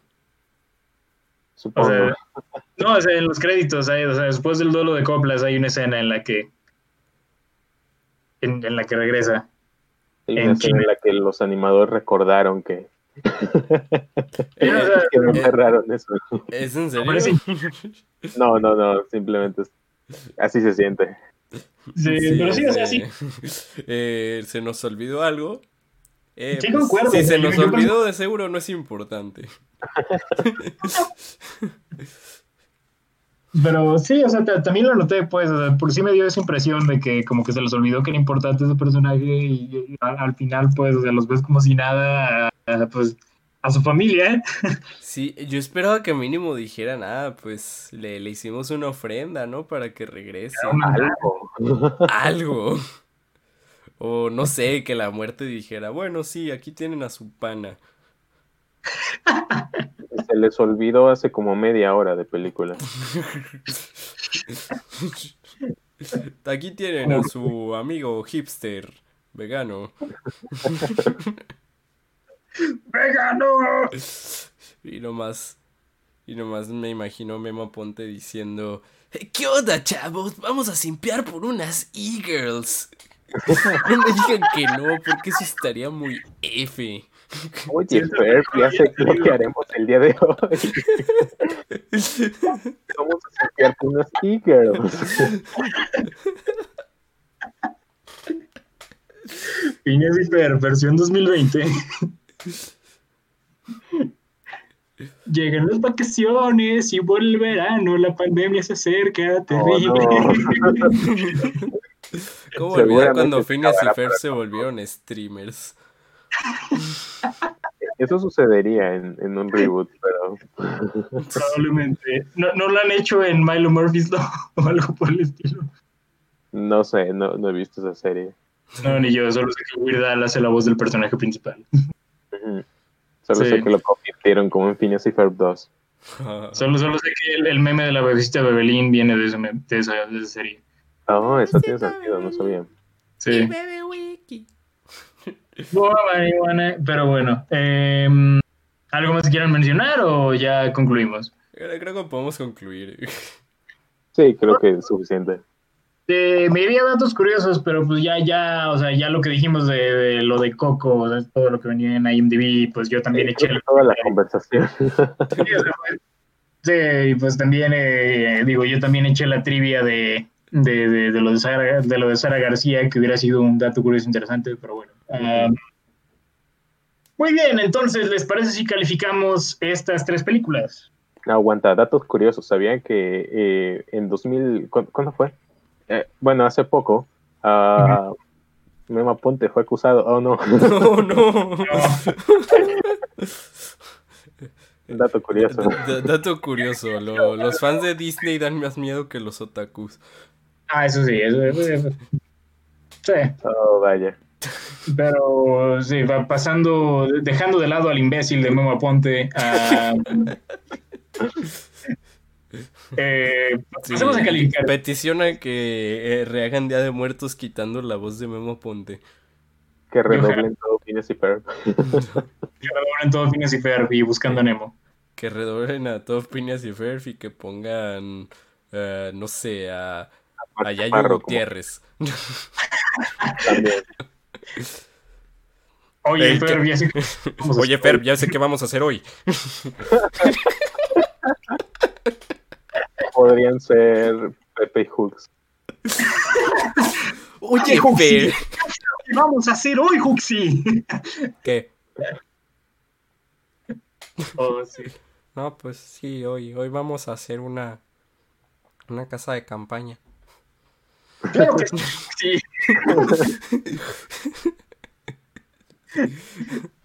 Ay, Muy bien. Pasemos a calificar estas películas. Ah, muy bien, eh, El Santo contra las momias, ¿cuánto le damos?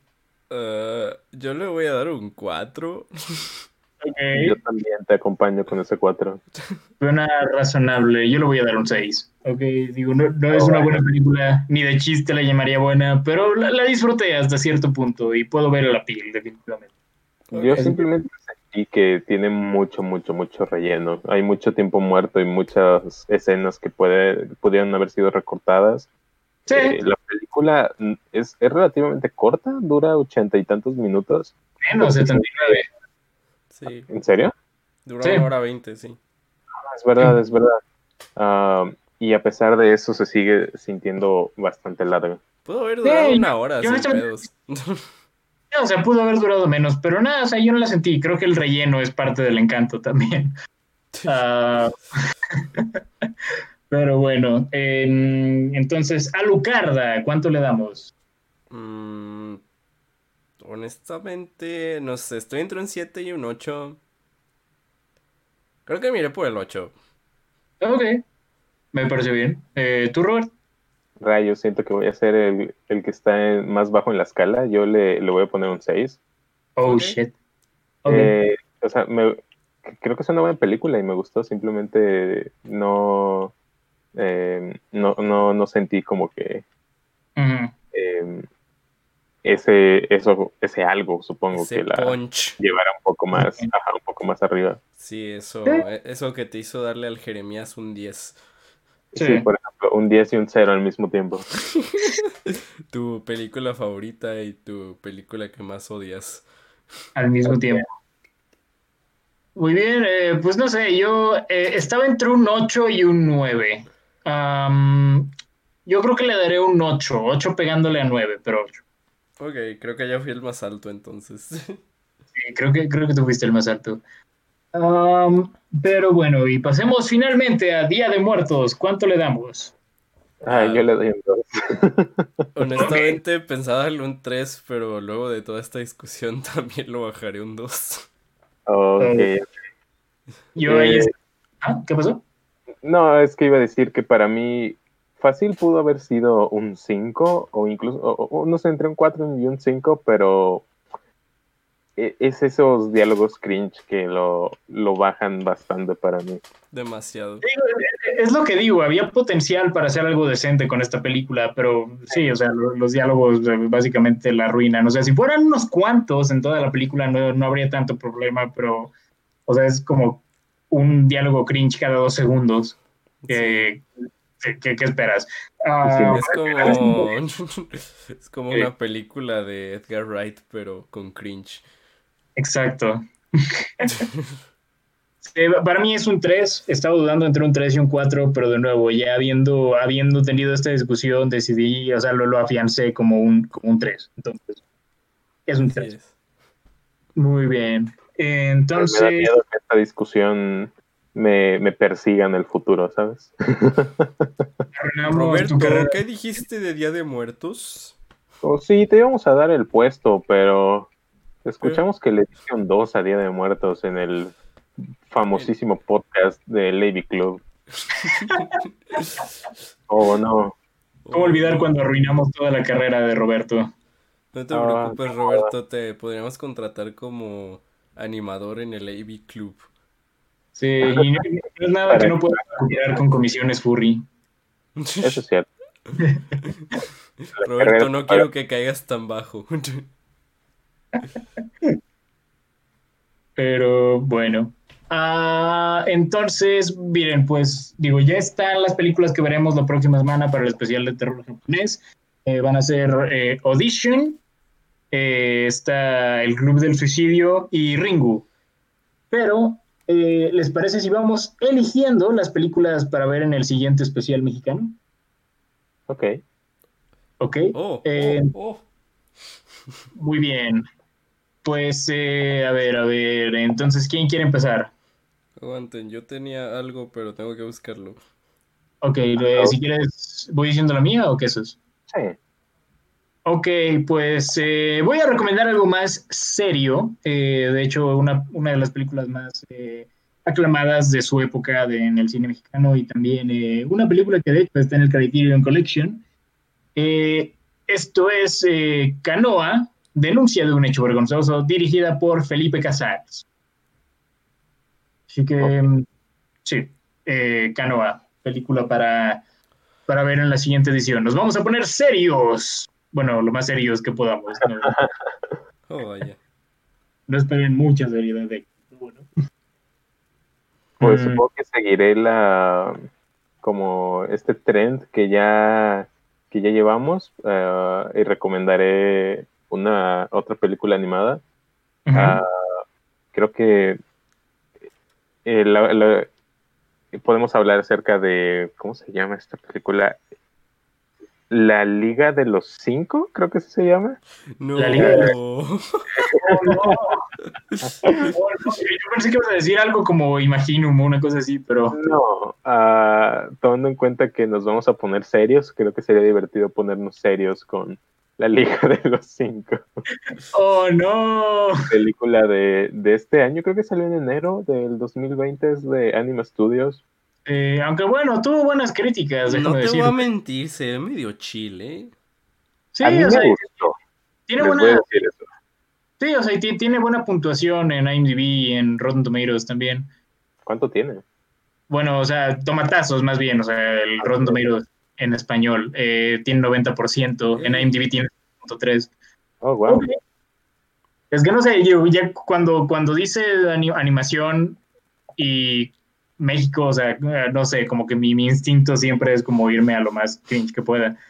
Pero, pero no, o sea, pues, se ve decente, espero, espero que lo esté. Digo, no lo he Sí, visto, pero simplemente quiero, quiero que más gente la vea, porque honestamente a mí sí me gustó. Ah. Creo que será divertido discutirla. Ok, ok, Va, me va. parece bien. me parece.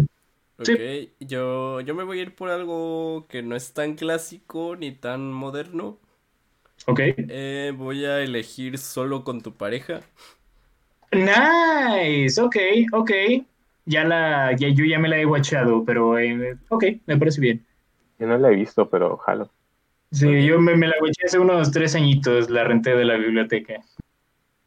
Pero sí, es, es, es buena, no está al nivel de otras de Corón, pero es buena. Ok. Muy bien. Muy bien.